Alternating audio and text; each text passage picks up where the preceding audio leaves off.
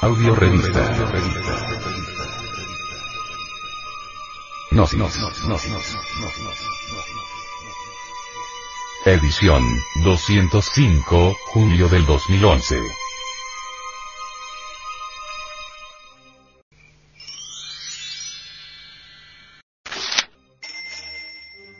El racionalismo especulativo y el lenguaje gnóstico. Doctor Samael Aumbeor, en 1947, en una cueva cerca del Mar Muerto, se encontraron los hoy famosos y llamados rollos del Mar Muerto. ¿Qué nos puede usted decir a este respecto? Ciertamente los rollos del Mar Muerto son propiedad de los esenios. Lograron sacar en rollos metálicos. Costó bastante trabajo su debida interpretación, traducción, máxime cuanto hubo que estaba, hubo que sacarlo o cortarlo en forma de pequeñas laminillas, frase por frase. Pero se logró con buen éxito y hoy los tenemos en nuestro poeta, que es lo que cuenta. Se trata de la sabiduría de los esenios, una secta hebraica antigua, con grandes conocimientos arcaicos. Dicha secta vivía a orillas precisamente del mar muerto. Los esenios, ante todo, fueron sabios en el sentido más completo de la palabra. Conocieron la sabiduría antigua y se dedicaron a trabajar sobre sí mismos. Hablo desde el punto de vista psicológico. Es obvio que lograron grandes transformaciones dentro de lo psicosomático, gnóstico sensorial y también dentro de lo trascendental. Consiguieron el despertar de la conciencia. ¿Qué más? Respecto a una teoría que dice que posiblemente Jesús, el Cristo, eh, haya sido eh, educado o formado por los esenios, eh, ¿qué fundamentos válidos podría tener esta, teoría? Bueno, lo que sucede es que en los rollos del Mar Muerto se cita al maestro de la rectitud, existente unos cinco, unos cinco siglos antes de Jesús. Y, se ha confundido en verdad al maestro de la rectitud, citado por los esenios, con el Jesús histórico, el gran Cabir. Mas hay que saber entender que el citado maestro de rectitud, mencionado por los esenios, no es propiamente histórico en el sentido concreto de la palabra.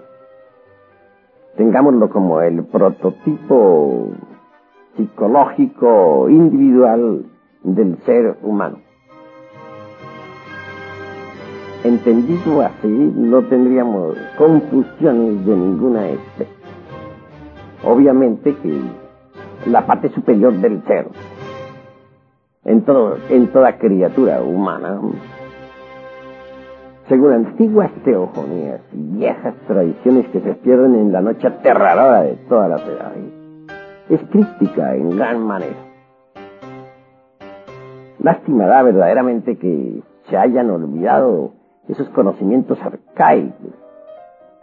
Debido a tal olvido, la humanidad ha caído en una especie de antropomorfismo grave. Por eso no es extraño que en estos tiempos se haga del Cristo un personaje meramente histórico o antropomórfico, cuando debería, debería hacerse de él lo que verdaderamente es él, un prototipo de perfección humana en cada uno de nosotros.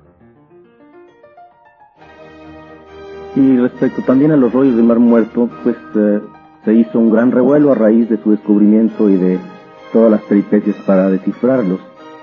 Eh, pero también tengo entendido que luego hubo un gran silencio a ese respecto. Es decir, se dejó de hablar por mucho tiempo de, ese gran descubrimiento.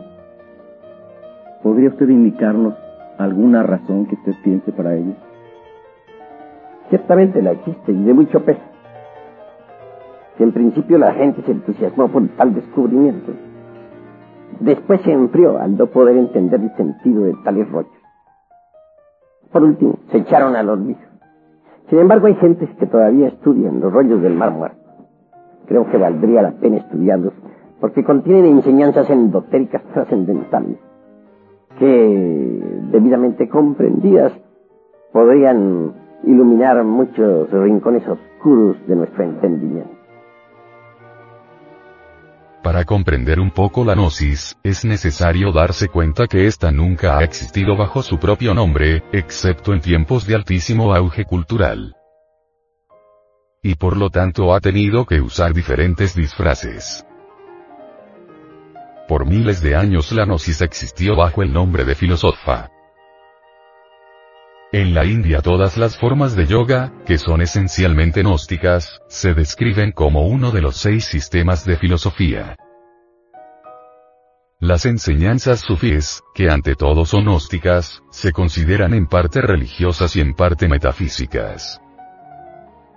En Europa, hasta no hace mucho tiempo, en las últimas décadas del siglo XIX, muchos trabajos sobre gnosis eran considerados como filosofa y a pesar de que casi todas las subdivisiones de la filosofía, tales como la lógica, la teoría del conocimiento, la ética, la estética, se referían al trabajo del autoconocimiento humano, la gnosis era considerada como inferior a la filosofía y como relacionada solo con los lados más bajos o más triviales de la naturaleza interior humana.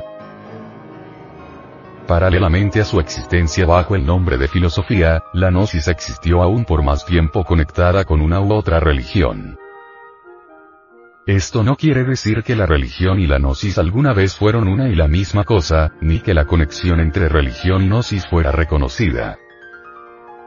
Pero no hay duda que casi todas las religiones conocidas, por supuesto no nos referimos a las falsas religiones modernas, desarrollaron uno u otro tipo de enseñanza gnóstica conectada a menudo con cierta práctica, de manera que el estudio de la religión, muy frecuentemente, incluía en sí mismo el estudio de la gnosis.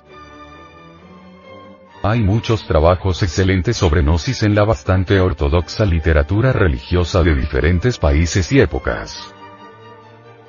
Por ejemplo, en los primeros tiempos del cristianismo, había bajo el nombre general de Filocalía una colección de libros de diferentes autores, usado en la actualidad en la Iglesia Oriental, especialmente para la instrucción de los monjes. Durante el tiempo en que la gnosis estuvo conectada con la filosofía y la religión, también existía bajo la forma de arte. La poesía, el drama, la escultura, la danza, y, aún la arquitectura eran medios de transmisión del conocimiento gnóstico, como bien lo hace saber el maestro alquimista Fulcanelli, en su obra Las moradas filosofales. Otro ejemplo son las catedrales góticas, que en su sentido primordial son tratados de gnosis. En la antigüedad antes que la filosofía, la religión y el arte adoptaran formas separadas, bajo las cuales las conocemos actualmente, la gnosis había existido en forma de misterios, tales como los de Egipto y de la antigua Grecia. Posteriormente, luego de la desaparición de los misterios, la gnosis existió en forma de enseñanzas simbólicas, las que algunas veces estaban ligadas a la religión de la época y otras no, como en los casos de la astrología, la alquimia, la magia. Y entre los más modernos, la masonería, el ocultismo. El venerable maestro, Samael Aumeor, dice, no existe en las corrientes gnósticas el dogma de la predeterminación ortodoxa que nos embotellaría lamentablemente en una estrecha concepción de la deidad antropomórfica.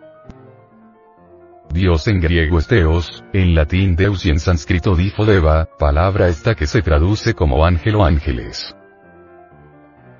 Aún entre los más conservadores pueblos semíticos, el más antiguo dios de luz, Elohilu, aparece en los primeros capítulos del Génesis en su forma plural sintética de los Elohim. Dios no es ningún individuo humano o divino en particular, Dios es dioses. Él es el ejército de la voz, la gran palabra, el verbo del Evangelio de San Juan, el logos creador, unidad múltiple perfecta.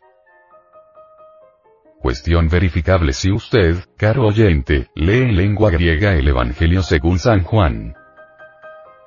Enosis, autoconocernos y autorrealizarnos en el horizonte de las infinitas posibilidades, implica el ingreso o reingreso a la hueste creadora de los Elohim, es decir, ser el hijo pródigo que retorna a casa del Padre bien amado.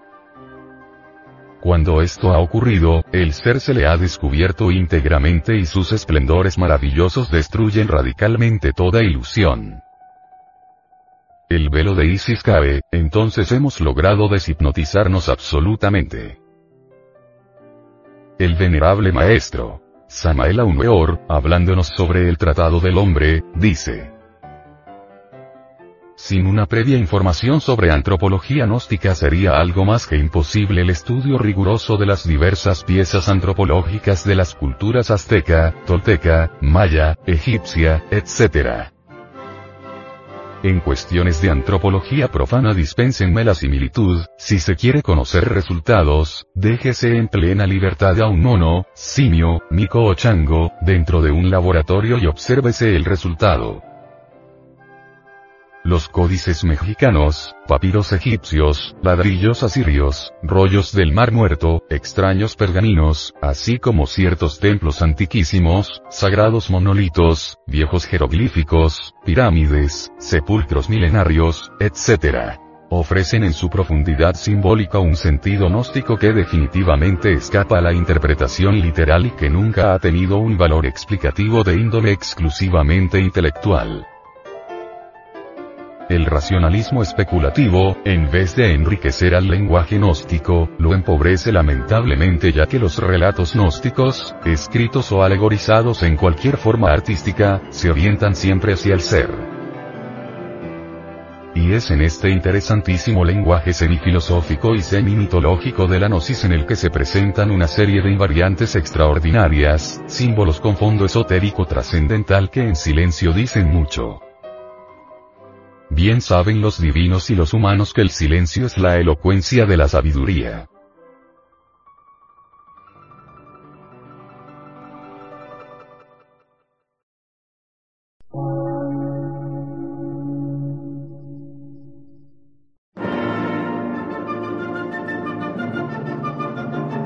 Emisora, gnóstica, transmundial por una nueva civilización y una nueva cultura, sobre la faz de la Tierra.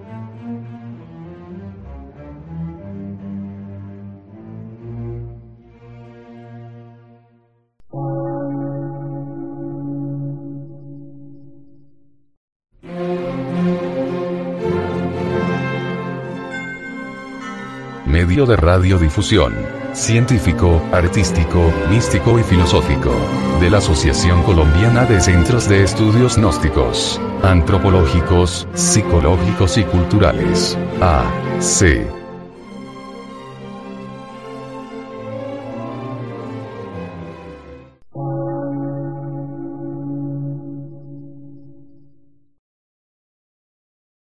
Lectura en movimiento. Difusión sin fronteras.